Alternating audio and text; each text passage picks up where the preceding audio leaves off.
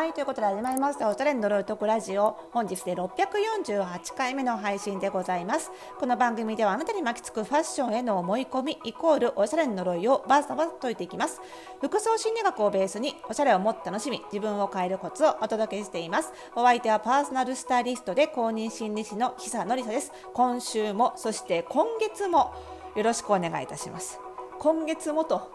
言ったところでお気づきかと思いますが今月一発目の収録ということで全然 あの気づいたら、えーと、5月31日にあのツイッターであのスペースの配信をねやりまして。で、まあ、ツイッタースペースやるときはなかなかちょっとねラジオも別に収録するっていう時間が取れ取れなくてだいたいツイッタースペースだけになっちゃうんですけど。ということは、えー、5月31日にツイッタースペースやりましたから、えー、ラジオの、えー、配信は5月30日で止まってしまってましてよろしくないですねよろしくない。ということで、えー、わたわたしておりましたけれどもねツイッタースペースね聞いていただけましたでしょうかね、えーと、まだねあのアーカイブ残しておりますのであのこの番組のねあの概要欄にも貼っておきますので確かね1ヶ月間はあのツイッター上で聞けるんですよ。でツイッターアカウントなくてもアーカイブも URL クリックすればブラウザで普通に聞けるみたいなのであのよろしければあのぜひぜひ聞いていただければと思います。テーマはねあのピンクですよ。色のピンク、えー、ピンクへの複雑な感情と向き合うということであの実は先月のねあのオンラインサロン服装心理ラボの、えーと、メールレッスンのテーマが、まあ、ピンクと向き合おうと。いうことで、まあ、なかなか特に女性はねそのピンクに対していろいろ複雑な思いを抱えがちなんですよね。なんかこう小さい頃は小さい頃でなんかピンクを着ろって言われたりするのにちょっと反発してみたりとか大きくなったら大きくなったらなんかピンク子供っぽいから嫌だって思ってみたりもうちょっと年重ねてピンクやっぱ着てみたいなと思う頃にはなんか今着たら若作りと思われないかなとかね痛いとは思われないかなとかなんかピンクの適齢期っていつよみたいな なんか結構難しいんですよね。でピンク着たら着たでねあのなんだろうなすごくあのなんでしょうねあの女性らしく見られたいと思思見られたいと女性らしく見られたいと思ってるんでしょみたいな、まあ、そういう扱いを受けたりして嫌だったっていう思いのある方もいらっしゃいますしね、まあ、なかなかピンクって難しいんですよ。まあ、それはひとえにそのピンクの中にその女性性っていうのがピンクが担わされてしまっているので、まあ、そのせいだと思うんですよね。まあ、そのあたりのあの話をねあのメールレッスンではより詳しくしてたんですけども、まあ、そのメールレッスンに会員さんからいろいろいろんなご感想をいただいたりとかあのご意見をいただいたりとかしていろいろこう盛り上がったので、まあ、その振り返りっていう感じであの一緒にラボを運営しているスタイリストのミサさんとめぐむさんとね一緒にあの3人で、えー、ツイッタースペースつらつらとお届けしたんですけども、まあ、私自身もねあのピンクもともとそんなにそのすごく自分が好きだったわけじゃないんですけどもあの私のやってる会社株式会社フォースタイルのあのブランドカラーに、まあ、いろんな意味を込めてピンクを選んだんですよね。なのであの起業した瞬間にそのピンクの小物を、まあ、ブランディング上増やさなきゃいけないというか増やした方がいいよねってことで増えて、まあ、その結果どうなったかとかですね。もともとピンクがそんなに好きじゃなかった私がピンクに埋もれた結果どうなったかとかですね。あとはあの一番ねそのラボのメンバーさんから、まあ、多かったのが、まあ、淡いピンクだと可愛らしすぎるしとはいえ濃いピンクだと派手すぎる感じがするんだけどそういう時どうすればいいのみたいな悩みが結構あったので、えー、それに対するアンサー的なこととかあとはそこから派生してってあのどうしても、まあ、ピンクに限らず着づらい何かの原因で着づらい服ってあるじゃないですか。それってね実は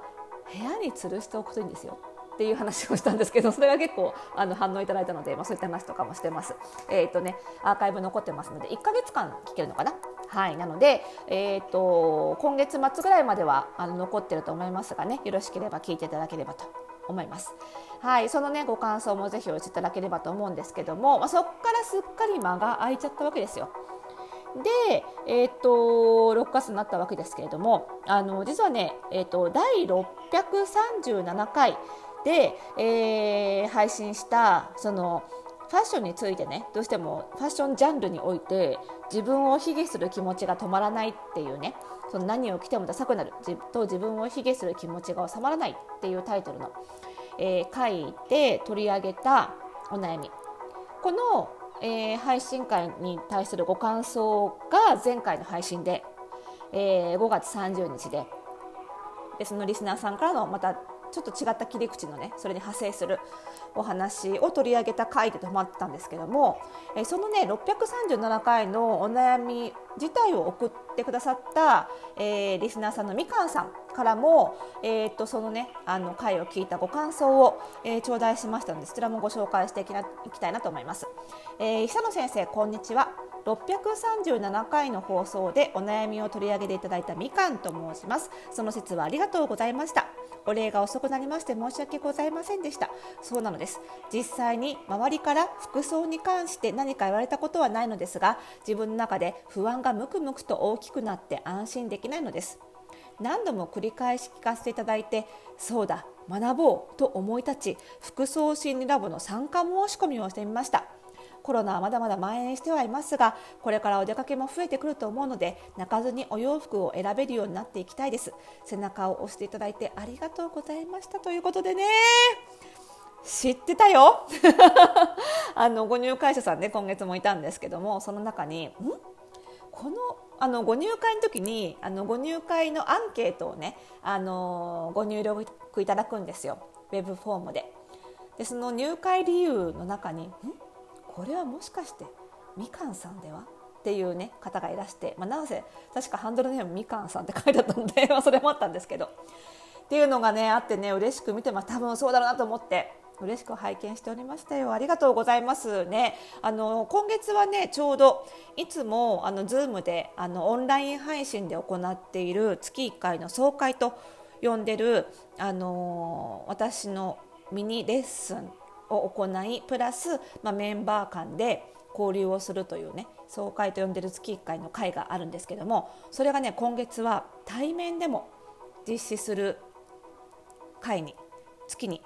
なりますのでねもしま東京か大阪かねいらっしゃれるようであればねぜひ直接またお会いしたいなと思いますし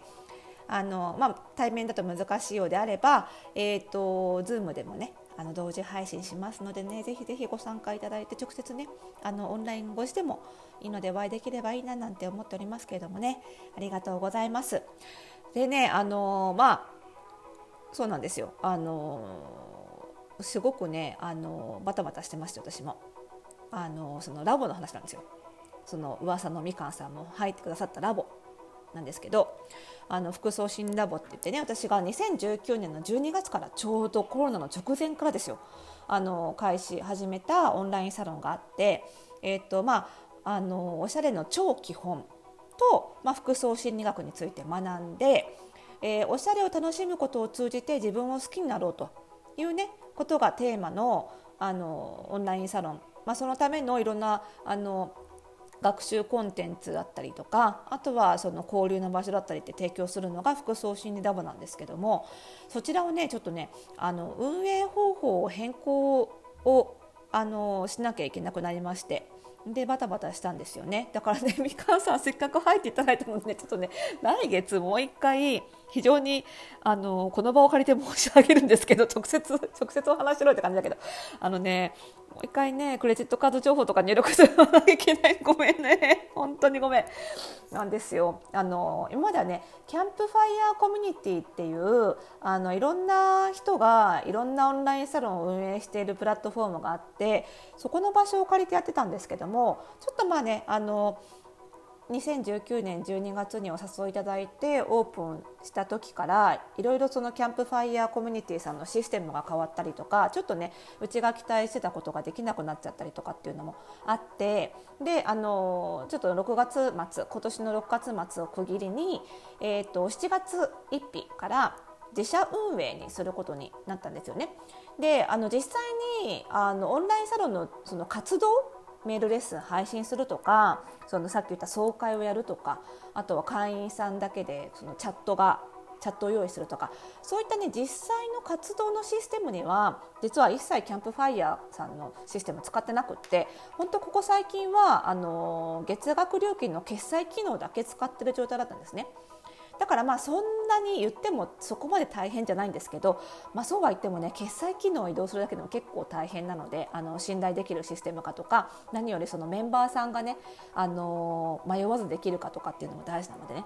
まあ、それを選んだりとかあとはその今月末で締めたいですって言ったら今月もあのご入会者さんは受け入れなきゃいけないのに なぜかねあのもうねあのなんだ入会ボタンを停止されてしまっていまして。で 停止してるのでどうしたらいいですかって問い合わせいただいてヒーってなって 今月中に新しい入会ページ作ればいいやと思ってのんびりしてたらもう入会できなくなってるっていうことをあの会員さんから教えてもらいまして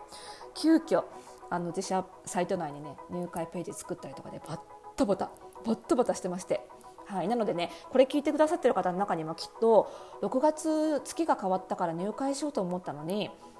あのキャンプファイヤーコミュニティのその公式サイト見たら入会受付停止になってるってびっくりした方もいると思うんですよ。であの今日ですねあの緊急で あのページ作りまして申し込みフォームもなんとか完成しましたのであのその新しいね URL は、えー、このラジオの、えー、と番組概要欄に貼っておきますので今後ちょっといろんなあの媒体のねあの URL どんどん書き換えなきゃいけないんですけどまだちょっと追いついてないので まず第一報ということでこのラジオでお知らせさせていただきました。そちらからですとねあのすぐあの入会できますので、えー、よろしければそちらからご入会いただいてね今月対面の総会ありますからねぜひねこの機会にあのご入会いただければと思いますのでよろしくお願いいたします。それではまた次回の配信でお会いしましょう。おやすみなさい。